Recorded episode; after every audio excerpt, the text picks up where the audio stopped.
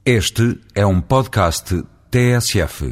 Veio recentemente a público o Presidente da Comissão de Coordenação e Desenvolvimento Regional de Lisboa e Val do Tejo, Fonseca Ferreira, manifestar as suas profundas preocupações em relação ao impacto do conjunto de mega-obras previstas para a região de Lisboa, ou seja, o novo aeroporto, o TGV e as novas travessias sobre o Tejo. Em particular, manifestou a sua profunda preocupação e discordância sobre novas travessias rodoviárias sobre o Tejo. Não posso estar mais de acordo e louvar publicamente a coragem e simbolismo do pronunciamento, prestou um bom serviço público.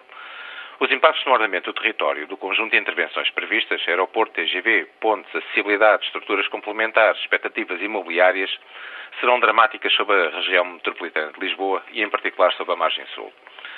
As notícias de mais uma vez privilegiar as travessias rodoviárias com argumentos que cheiram a esturra à légua fazem temer o pior. Ao invés de canalizar todos os esforços para diminuir a carga de entrada de veículos automóveis em Lisboa e encaminhar os cidadãos para soluções de transporte coletivo, persiste no disparate, prejudicando em última análise a qualidade de vida dos lisboetas e dos utentes de Lisboa.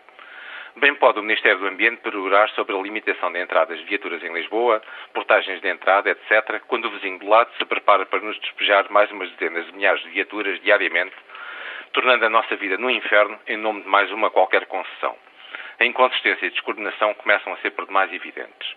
Mas pior é a voragem de certa subespécie de predadores do imobiliário que já salivam perante tamanho festim de especulação e suposta tábua rasa dos princípios consignados no Plano Regional de Ordenamento de Território da Área Metropolitana de Lisboa e dos mais elementares princípios de ordenamento do território e proteção ambiental numa das zonas mais sensíveis do património nacional e europeu, ou seja, a Zona de Proteção Especial do Estuário do Tejo. É tempo de encarar o problema de frente e no seu conjunto de todas as grandes obras e o seu impacto na Grande Lisboa, em defesa do correto ordenamento do território e, sobretudo, do nosso direito à qualidade de vida. Creio que seria do mais elementar bom senso e transparência pública a constituição de uma comissão independente de acompanhamento que avaliasse e acompanhasse este processo e, sobretudo, que se tomasse ação concreta e imediata sobre as normas de contenção da especulação imobiliária que inevitavelmente surgirá. É óbvia a necessidade de revisão do Plano Regional de Ordenamento do Território face a estas intervenções. Mais óbvio é que essa revisão seja transparente, pública, acompanhada e submetida aos princípios de desenvolvimento sustentável consignados no Plano Nacional de Política de Ordenamento do Território, na Lei de Bases do Ambiente e na Lei de Bases de Ordenamento do Território. De uma coisa podem os ouvintes e cidadãos da área metropolitana de Lisboa ter a certeza.